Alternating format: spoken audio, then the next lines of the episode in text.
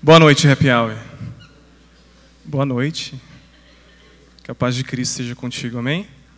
Amém. Sempre é um privilégio e um grande temor também de estar aqui à frente, de compartilhar a palavra do Senhor.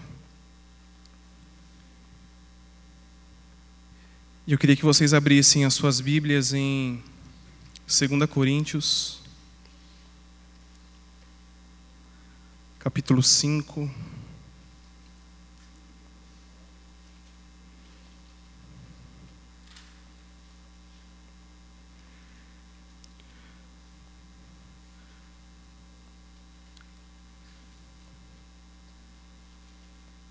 Segunda Coríntios, capítulo 5, versículo 17, aliás, 18.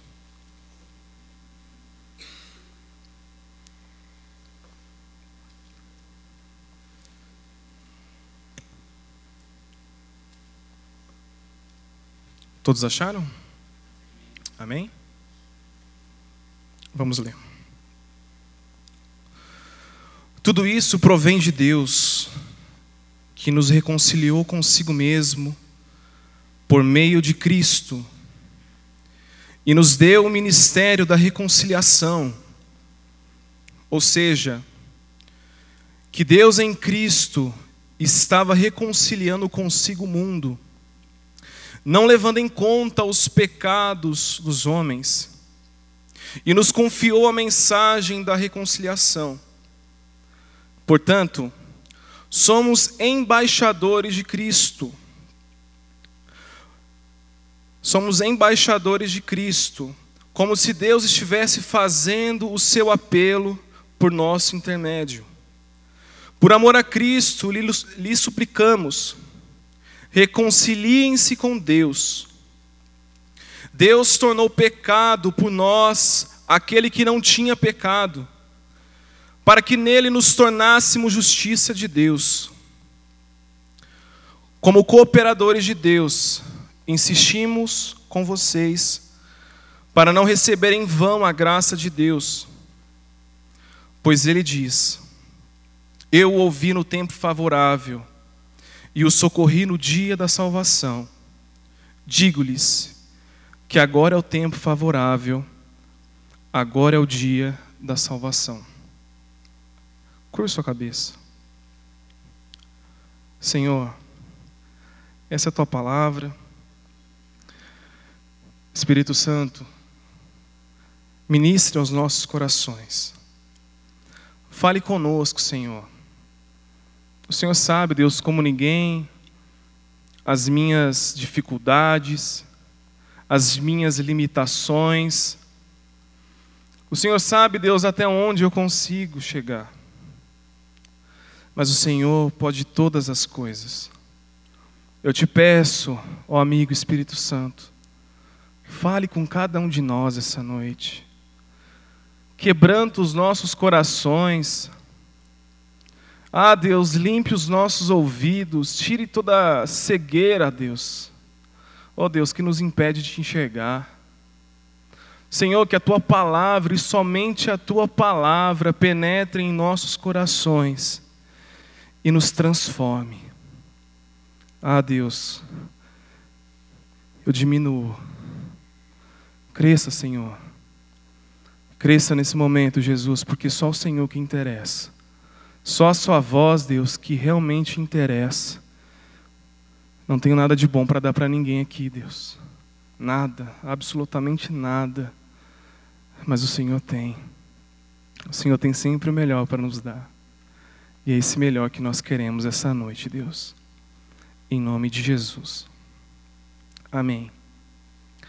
Hoje é noite de ceia. Hoje é noite de celebrarmos. Hoje é noite de nos assentarmos à mesa. Hoje eu e você temos esse privilégio. E a mensagem que, que eu vou compartilhar com vocês essa noite se encaixa perfeitamente no que nós vamos celebrar daqui a pouco. Por isso eu gostaria que você tivesse a máxima atenção que você desde já perdoasse o meu português, a minha timidez, talvez. Mas eu queria que você se concentrasse naquilo que Deus tem para falar conosco essa noite. Amém? Esse texto é um texto que Paulo está falando para a igreja sobre reconciliação.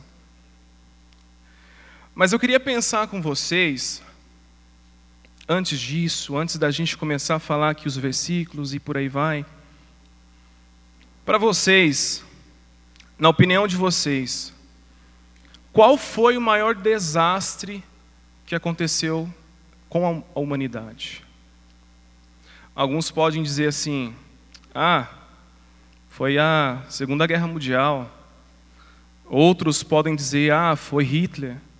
Outros podem falar as catástrofes do clima, tsunamis, terremotos.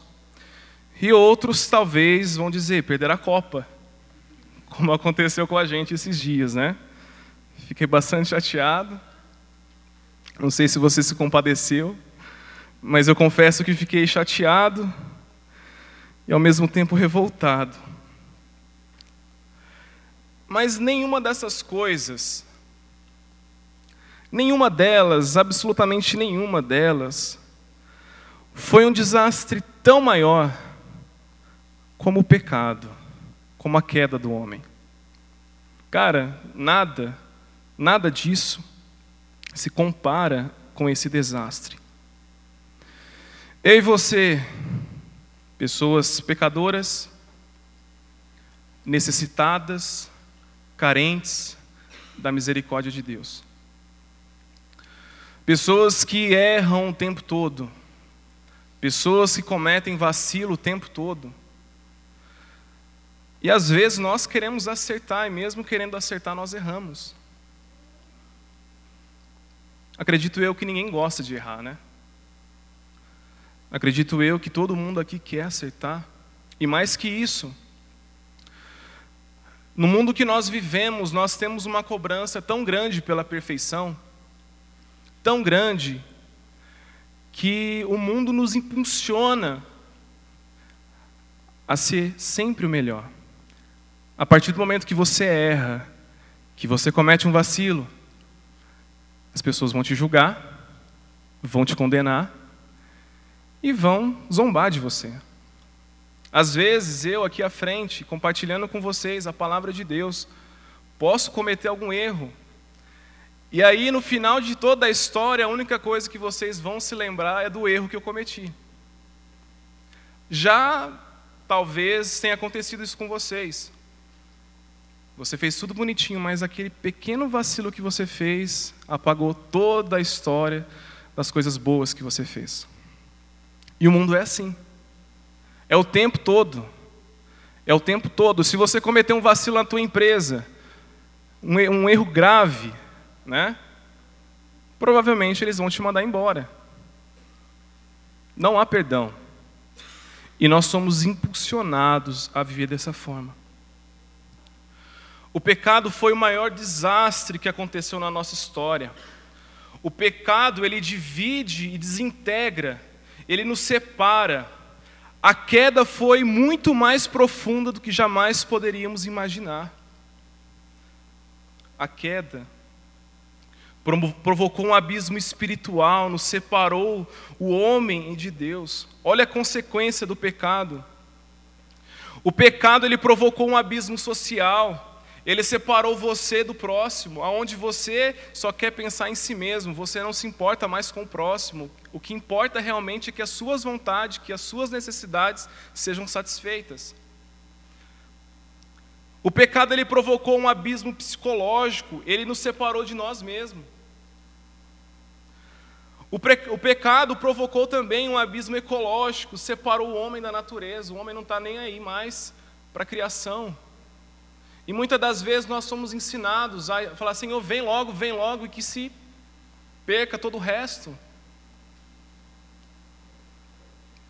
O mundo está profundamente marcado pelas tensões do pecado. Dentro de nós há essa guerra. Dentro de nós é o tempo todo nós lutando contra o pecado, o tempo todo nós lutando contra esse monstro que há dentro de nós. A nossa guerra é diária, é o tempo todo, e muitas das vezes nós ficamos murmurando, nós ficamos reclamando, e muitas das vezes nós não avaliamos como nossa vida está. Às vezes, nós nem paramos para pensar nos pecados que nós temos cometido. Resultado do pecado, nos dias atuais, nós vemos isso, as guerras acontecendo. Israel contra a Palestina, o Estado Islâmico contra os americanos, guerras tribais, pais matando filhos, filhos matando pais, filhos, é, irmãos matando irmãos, guerras religiosas, tudo isso oriunda do pecado. Nesse mundo, somos impulsionados pelo ódio, nós somos feridos pelo pecado, onde as famílias estão em pé de guerra, onde os corações estão em, sem paz, onde os homens estão longe de Deus. A reconciliação é a mensagem mais importante urgente e necessária para nós. No versículo 19, Paulo vai falar, ou seja, que Deus em Cristo estava reconciliando consigo o mundo, não levando em conta os pecados dos homens, e não e nos confiou a mensagem da reconciliação. Queridão, Todos nós pecamos. Isso nós encontramos em Romanos 3, versículo 23. Todos nós pecamos e, nós, e todos nós estamos destitu, destituídos da glória de Deus. Todos nós, com a queda, fomos desviados. E todos nós teremos que comparecer diante de Deus para sermos julgados. Não interessa. Eu e você prestaremos contas de tudo aquilo que nós estamos fazendo aqui nessa terra. Nós seremos julgados pelas nossas palavras, nós seremos julgados pelas nossas obras, nós seremos julgados pela nossa omissão. Quantas vezes aí você se omite? Nós seremos julgados pelos nossos pensamentos. Cara, eu não sei o que, tá, que você está pensando agora. Talvez você está pensando assim: quem que é aquele babaca que está lá na frente? Talvez você está pensando o que você vai comer daqui a pouco. Talvez você está pensando o que você vai fazer semana que vem. Talvez você está pensando que, nossa, eu deveria ter batido no fulano, ah, deveria ter dado uma resposta à altura porque ela me ofendeu. Sei lá o que você está pensando. Eu não sei, cara, o que você está pensando, mas o Espírito Santo, Deus, Ele sabe. Ele sabe o que passa no seu coração como ninguém mais sabe. Ele te conhece por inteiro. Ele te esquadrinha como ninguém mais te esquadrinha. Só Ele tem esse poder. E de todas essas coisas nós seremos julgados. Às vezes nós nem se lembramos disso. Às vezes nós levamos uma vida totalmente promíscua. Às vezes nós levamos a nossa vida cristã como se fosse algo sem significância nenhuma. Às vezes nós viemos para a igreja por uma rotina, por algo automático. Nós participamos de uma célula, nós participamos de um ministério como algo automático. Já não há mais importância, já não há mais significado para você aquilo que Deus confiou na sua mão. Você faz de qualquer jeito. E tudo isso é obra do pecado. Nós precisamos nos reconciliar com Deus, porque todo o impulso do nosso coração é contra Deus. Não adianta, cara. Você vai querer acertar? Beleza, mas você vai errar. Não tem jeito. Por natureza, nós somos filhos da ira. A inclinação da nossa carne é inimizade contra Deus. Aquele que quiser ser amigo do mundo constitui-se inimigo de Deus. Sem Deus, nós estamos cegos, perdidos, cativos e mortos. Sem Deus, cara, não há significado nenhum para nós. O nosso pecado é pior do que a pobreza. O nosso pecado é pior que a doença. O nosso pecado é pior que a morte. Esses males não podem nos afastar de Deus, mas o pecado sim. Se você ficar doente, a sua doença não pode te separar de Deus, mas o teu pecado sim.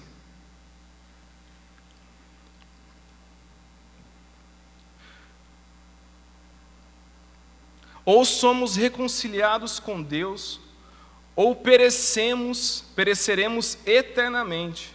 Cara, só tem um caminho que é Cristo Jesus. Fora dele, não existe outro. Ou nós estamos com ele, ou nós não estamos com ele. Voltamos-nos para Deus, ou não há esperança para a nossa vida.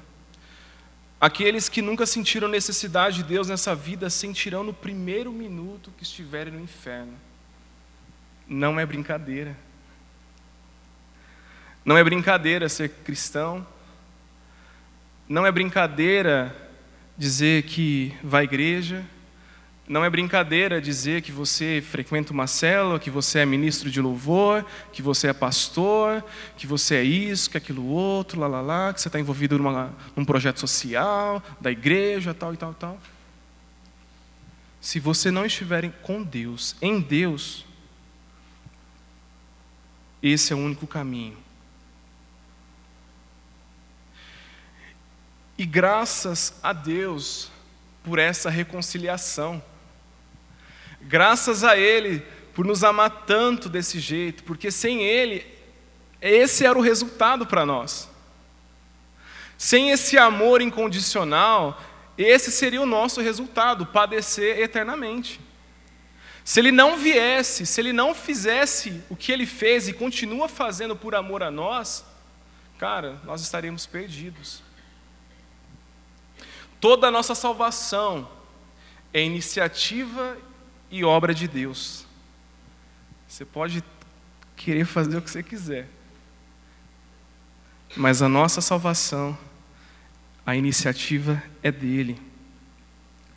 No versículo 18 que nós lemos, tudo isso provém de Deus, que nos reconciliou consigo mesmo por meio de Cristo foi Ele que fez. Você não fez nada, nada. É Ele que veio ao nosso encontro. É Ele que entregou seu filho Jesus para morrer naquela cruz. Foi Ele que veio. Tudo provém de Deus. O que é mais legal de você entender isso é que Deus é a pessoa ofendida nessa história, não é você. Ele é a parte ofendida e é ele que toma a iniciativa. Você, nós, como humanidade, nós erramos. E é ele que vem. Ele que vem nos salva, ele que vem e entrega o seu filho, é ele que faz. Tudo provém de Deus. O Evangelho não é eu e você buscando a Deus, mas é Deus buscando o homem. É Ele que vem. Se Ele não se revelar a você, meu amigo, você pode fazer a campanha de 365 dias lá para querer encontrar Ele, que nada. Se Ele não se revelar a você, sem chance. É Ele que vem ao nosso encontro. Foi o homem que caiu, foi o homem que desobedeceu, foi o homem que se afastou e se rebelou-se. Mas Deus é quem busca. É Deus que corre para nos abraçar, cara. Isso é lindo demais. Quando você entende esse movimento que Deus faz ao nosso encontro, esse movimento de entregar o seu filho por nós. Se você vasculhar a Bíblia, cara, você não vai ver a Bíblia falando que Deus tem a necessidade de de se reconciliar com você. É o homem que precisa se reconciliar com Ele. É você, é eu, é nós que precisamos nos reconciliar com Ele. Cara, a gente muda o tempo todo, não é? Não é verdade? O tempo todo a gente está mudando. Quantas vezes, para e pensa agora, nesse mês, por exemplo, ou até agora, né, julho, Quanto que você mudou? Quanto? Eu mudei muito. Errei muito, vacilei muito. Mas glória a Deus que Deus ele nunca muda. Deus continua o mesmo. Seu amor, seu amor por nós é eterno, não tem fim. Sabe de uma coisa? Deus, ele poderia nos, ter tratado cada um de nós como ele fez com os anjos que se rebelaram contra ele. Vocês lembram disso? Ele poderia. Ele poderia colocar o homem em prisões eternas. Ele poderia manter em estado de perdição, como ele fez com Satanás e seus anjos. Ele poderia. Mas Deus providenciou para nós um caminho de volta para Ele. Amém? É Ele que fez. A cruz de Cristo é o resultado e não a causa do amor de Deus. É o Deus ofendido que toma a iniciativa da reconciliação. Jesus não veio para amolecer o coração de Deus. Ó Deus, eu vou lá, você vai ver o que eu vou fazer. Aí, se você sentir uma peninha deles, né? Beleza. Mas não. Se nós olharmos para a Bíblia, quando nós estudamos a Bíblia, nós vemos que antes da fundação do mundo, cara, isso já estava escrito. Antes de eu e você existir. Alguns vão falar assim: ah, mas Deus tem, tinha um plano B na sua, na sua manga. Não existe plano B para Deus. Ele sabe de todas as coisas, ele sabia que o homem ia pecar, ele sabia que eu e você estaria aqui hoje, ele sabia que ele teria que enviar o seu filho Jesus para morrer naquela cruz, ele sabia de tudo. Deus ele nunca perdeu o controle de nada. É a gente que é vacilão demais que a gente acha que ele fez isso, que ele passou por essa tipo de situação.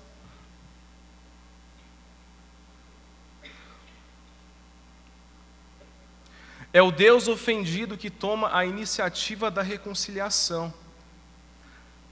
Com essa atitude que Deus faz, ele vem através do seu filho e revela o seu coração amoroso. Não foi a cruz de Cristo que gerou amor no coração de Deus, mas foi o amor de Deus que gerou a cruz de Cristo. A cruz não é a causa, mas a consequência do amor de Deus. A cruz já estava no coração de Deus desde a fundação do mundo, como eu disse. Você vai encontrar esse texto em Apocalipse capítulo 13, versículo 8. Eu queria que você abrisse comigo aí, deixasse é, é, marcado aí o texto que nós estamos lendo. Eu queria que você abrisse comigo aí um texto que é bastante conhecido, nós vamos ler aqui uns quatro, rapidinho. Talvez você já saiba de cor e salteado. João capítulo 3, versículo 16.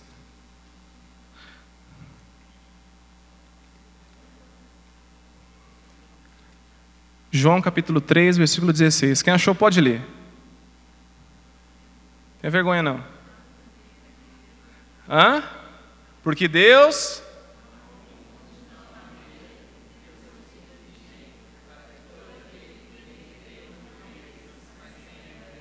Aleluia.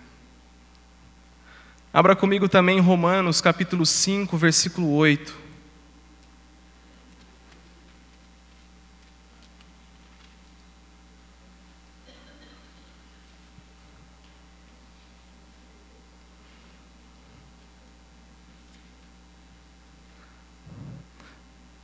Romanos capítulo 5, versículo 8, diz assim: Mas Deus demonstra seu amor por nós. Cristo morreu em nosso favor quando ainda éramos pecadores. Continua em Romanos, abra aí capítulo 8, versículo 32.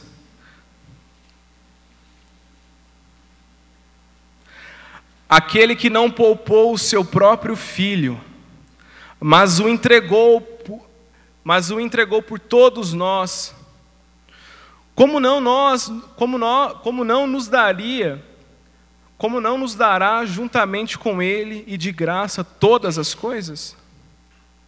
E mais uma vez, abra comigo aí 1 João capítulo 4, versículo 10.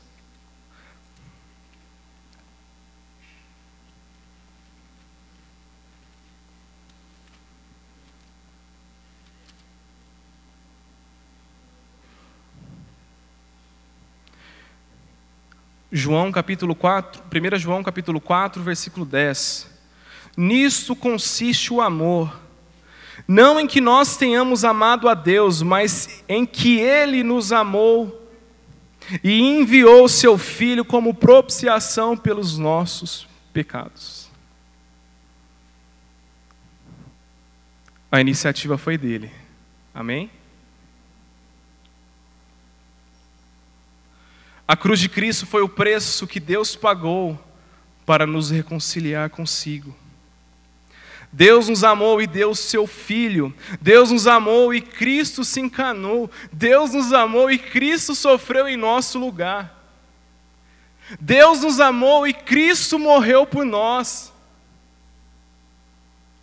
A cruz é a mensagem, a cruz proclama o amor de Deus por nós. A cruz é a prova de que Deus está de braços abertos para nos receber de volta ao lar paterno, cara.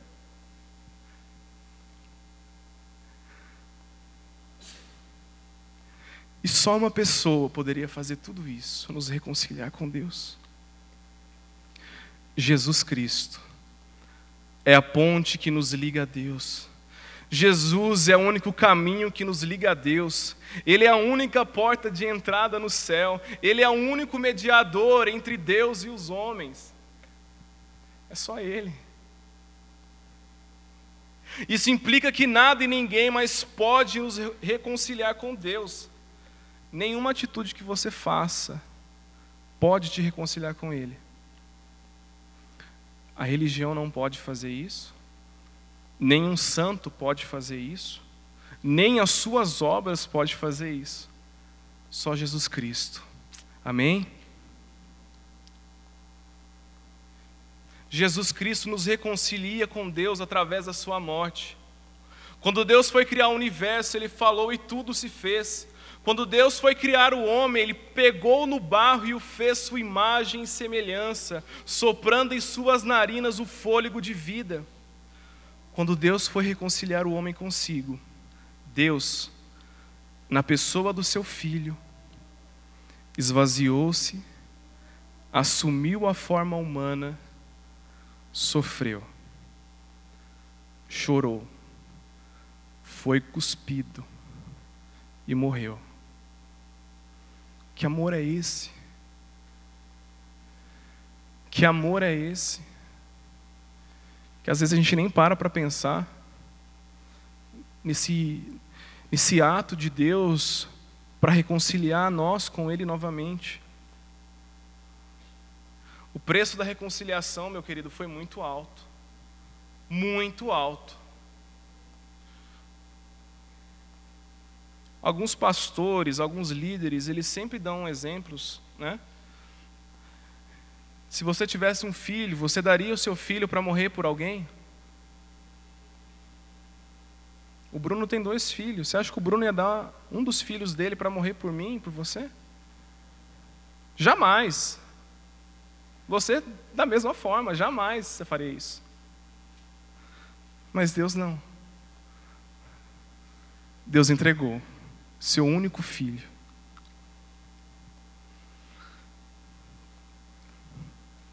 Cara, Jesus sabia de tudo isso. Jesus orou e falou: Deus, meu Pai, se possível, passa de mim esse cálice. Jesus sabia do tamanho da dor que ele passaria. E ele entendia que não havia outro meio. Ele estava consciente disso. E se na hora Jesus falar assim: não vou mais, já pensou nisso? Deus, não vou mais não. Esse povo aí não merece.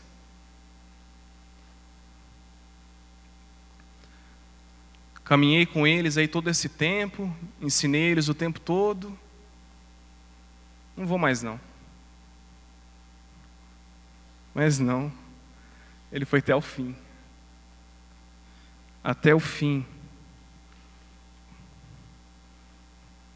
Essa reconciliação só foi possível pelo sangue de Cristo.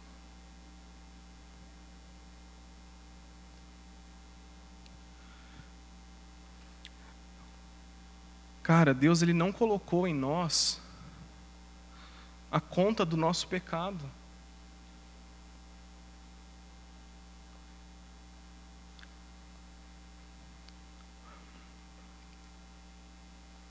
Agora pensa comigo uma coisa. Deus santo, poderoso, majestoso, sublime. Como que alguém com esses atributos e outros milhões poderia se reconciliar com um homem pecador?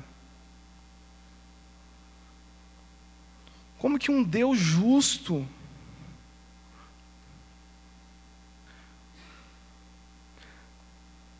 se deu como se o nosso pecado faz separação entre nós e Ele. Como se Deus é a luz e o nosso pecado é a treva. Por que, que Deus fez isso? Um Deus que é benigno e o nosso pecado é maligno. E o nosso, o nosso pecado provoca a sua santa ira. Como que ele fez isso?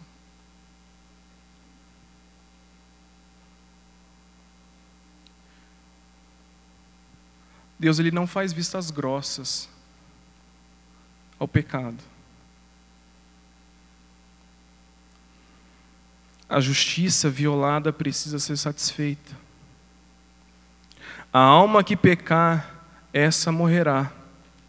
Deus não inocentará o culpado. Deus não pode ter prazer no pecado. Deus é santo. E não pode reagir favoravelmente ao pecado. Cara, Deus não está dando like para o seu pecado, não. Ele te ama. Ele quer mudar você e nós estamos nesse processo dia após dia.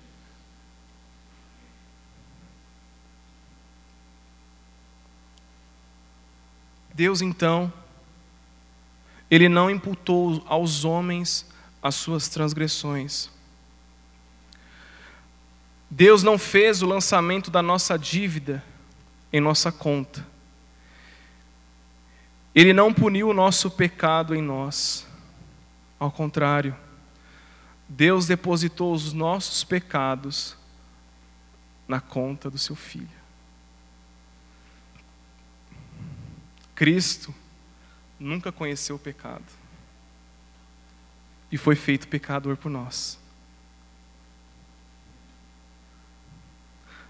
A minha culpa e a sua culpa foi lançada sobre ele.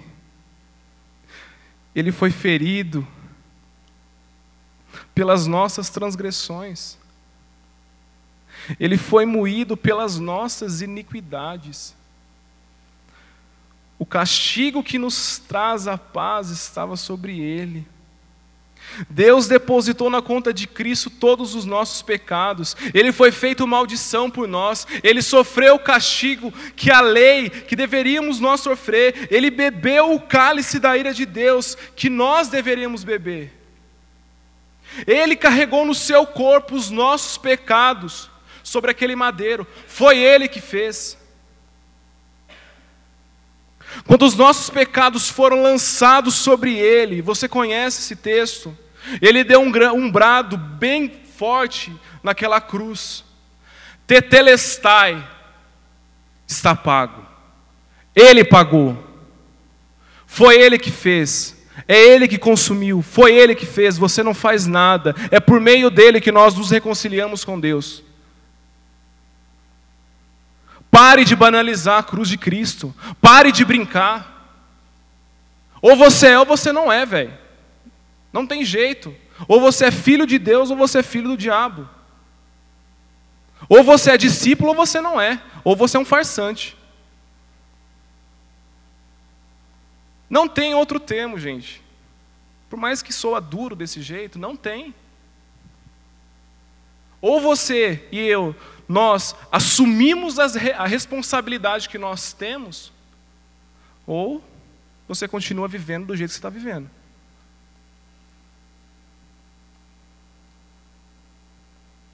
Através desse ato, nós estamos quites com a lei. Já não há nenhuma condenação sobre aqueles que estão em Cristo Jesus. Deus olha para nós, cara, isso é lindo. Deus olha, Deus olha para nós como se nunca tivéssemos pecado. Quando, quando Deus olha para você e vê Cristo, é como se você nunca tivesse pecado. Isso é justificação. Que precioso isso.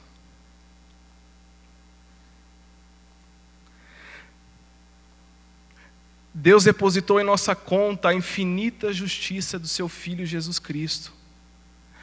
Abra comigo aí, se você tiver ainda em 2 Coríntios, volte algumas páginas.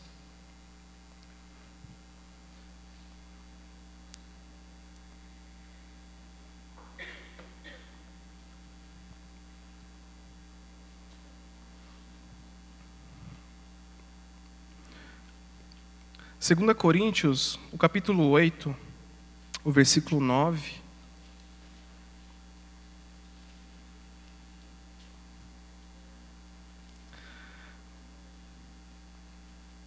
Pois conheceis a graça de nosso Senhor Jesus Cristo, que sendo rico, se fez pobre.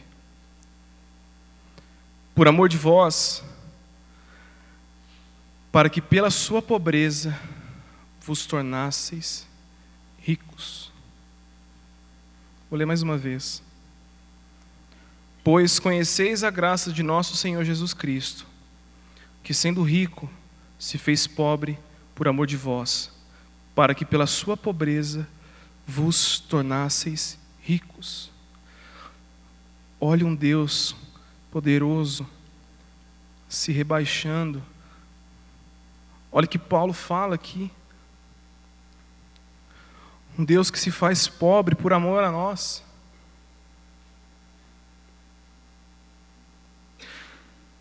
Deus não só perdoou os nossos pecados, mas depositou a sua infinita justiça em Cristo. Agora Deus olha, Deus olha para você e não vê o seu pecado, mas a infinita justiça do seu filho depositada em sua conta. Eu vou ler rapidamente aqui, se você tiver rápido também na Bíblia aí, Romanos capítulo 8. Olha o que Paulo vai falar.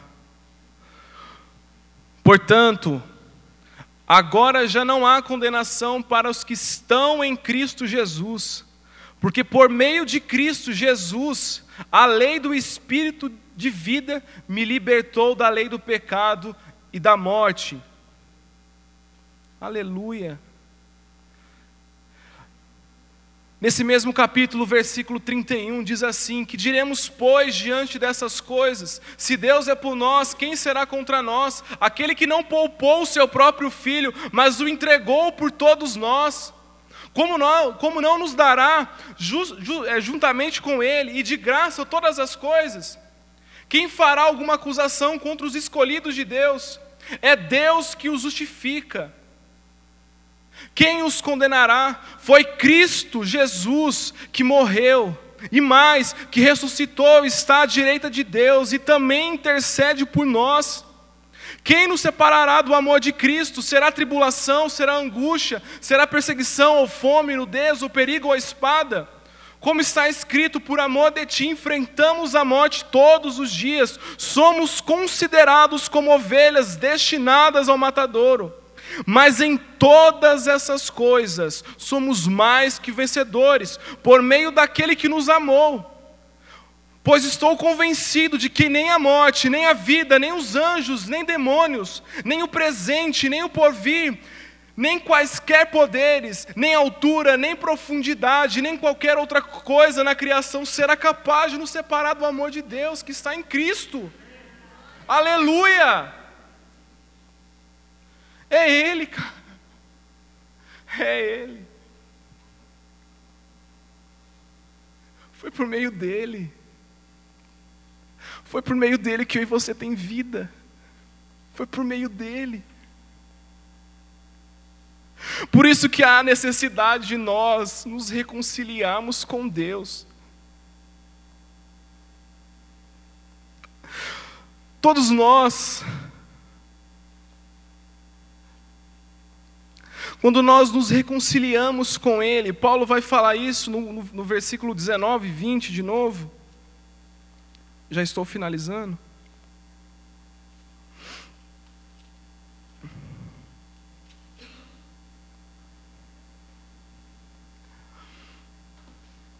que Deus em Cristo estava reconciliando consigo o mundo, não levando em conta os pecados dos homens, e nos confiou a mensagem da reconciliação. Portanto, olha a responsabilidade que eu e você tem. Somos embaixadores de Cristo. Como se Deus estivesse fazendo o seu apelo por nosso intermédio. Por amor a Cristo, lhes suplicamos, reconciliem-se com Deus. Antes, nós éramos inimigos, agora, somos instrumentos de reconciliação. Olha o que Deus faz com a gente. Antes, estávamos perdidos, agora buscamos os perdidos. Antes estávamos desgarrados, agora buscamos os desgarrados. Nós temos um glorioso ministério nesse mundo, ferido, que é, é o ministério da reconciliação. Você tem uma sublime missão nesse mundo onde famílias estão quebradas, onde cônjuges estão se separando, onde filhos estão contra os pais este ministério. Você tem uma responsabilidade. Nós temos uma responsabilidade. Deus confia essa responsabilidade nas nossas mãos. Toda pessoa reconciliada com Deus exerce a grandiosa missão de embaixador de Deus, como nós lemos a partir do momento que nós entendemos essa responsabilidade como embaixador, nós vivemos em uma terra estranha, nós falamos em, no, em nome do, do seu governo, nós representamos o seu país, nós transmitimos a mensagem de quem enviou. O embaixador, ele não determina a sua própria missão, ele vai onde é enviado. Cara, se Deus mandou você para um lugar, você vai. Vai Faça o que Ele está pedindo para você fazer.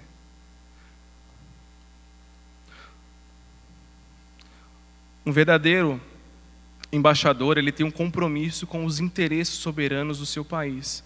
Você tem interesse com a vontade do Pai, com o seu reino, ou não?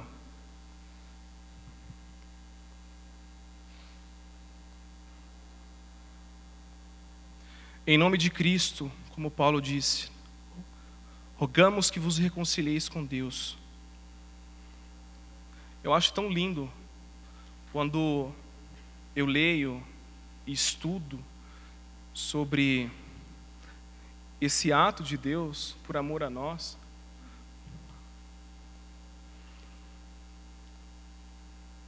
E fico pensando sobre a nossa atualidade. Por exemplo, vocês acham que um juiz que condena o criminoso, ele vai pedir para o criminoso perdoar ele? Você já viu algum credor pedir perdão para o seu devedor? Tipo assim, cara, você está me devendo, mas você me perdoa. Já viu alguém? Mas Deus não é assim. Deus não é assim. Deus ele clama ao nosso coração. Ele nos exorta com ternura. de tudo isso que eu falei.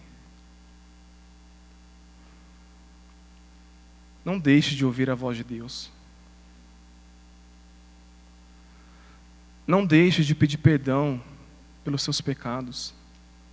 Não deixe de se reconciliar com Ele.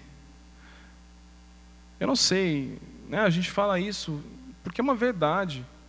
A gente não sabe de fato como que você chegou aqui, claro que foi com suas pernas, obviamente, mas quando você entrou aqui, como que estava o seu coração? A gente não sabe. A gente não sabe também qual é a vida que você tem levado. Às vezes você tem levado uma, uma vida dupla. Aqui na igreja é uma coisa, na sua casa você é outro.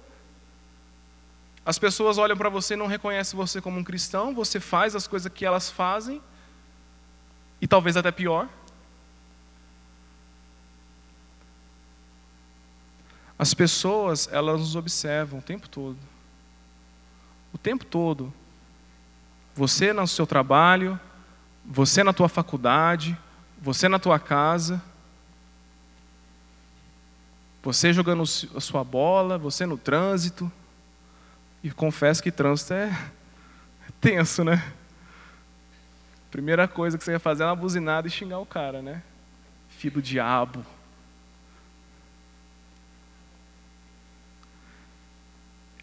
Essa nossa luta contra o pecado é o tempo todo. Nós falávamos isso hoje na cela. É o tempo todo.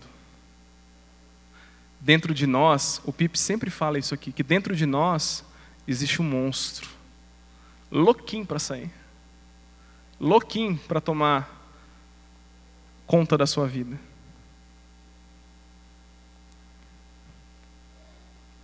Não despreze, por mais que por mais simples que pareça essa mensagem, por mais simples da forma que eu estou trazendo para vocês essa noite, não despreza isso. Não despreza a obra da cruz. Não despreze esse amor que Deus tem por nós.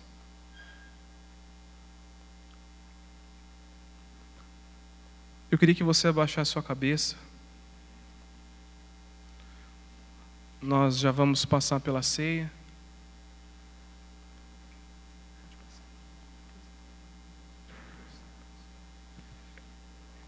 Eu queria que você, em nome de Jesus,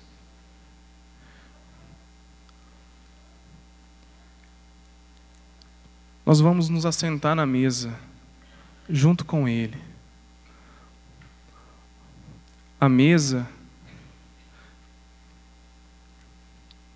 se assenta traidores, se assenta pecadores. Na mesa, senta qualquer tipo de pessoa. Se você se lembrar da última ceia de Cristo, você vai ver ali com Ele um traidor. Eu queria que você avaliasse a sua vida. Se for necessário você, sei lá, se ajoelhar, chorar, se prostrar na presença dEle, a gente não sabe se nós né, teremos outra oportunidade como essa de cear, de pedir perdão a Ele. Eu e você não temos esse poder de prever o futuro. Hoje é tempo de reconciliação. Hoje é tempo de arrependimento. Hoje é tempo de você pedir perdão a Ele. Hoje é tempo de você pedir ajuda a Ele. O tempo é agora. Fale com Ele. Fale com esse amado, com esse Deus amoroso, tão lindo, que não poupou o seu filho para nos reconciliar com Ele novamente. Se achegue, Se achegue a Ele. Se reconcilie com Ele, meu amigo. Porque Ele está de braços abertos te esperando. Para tirar de você todo o carrapicho, toda sujeira e passar sobre você o sangue poderoso para te limpar e para te purificar.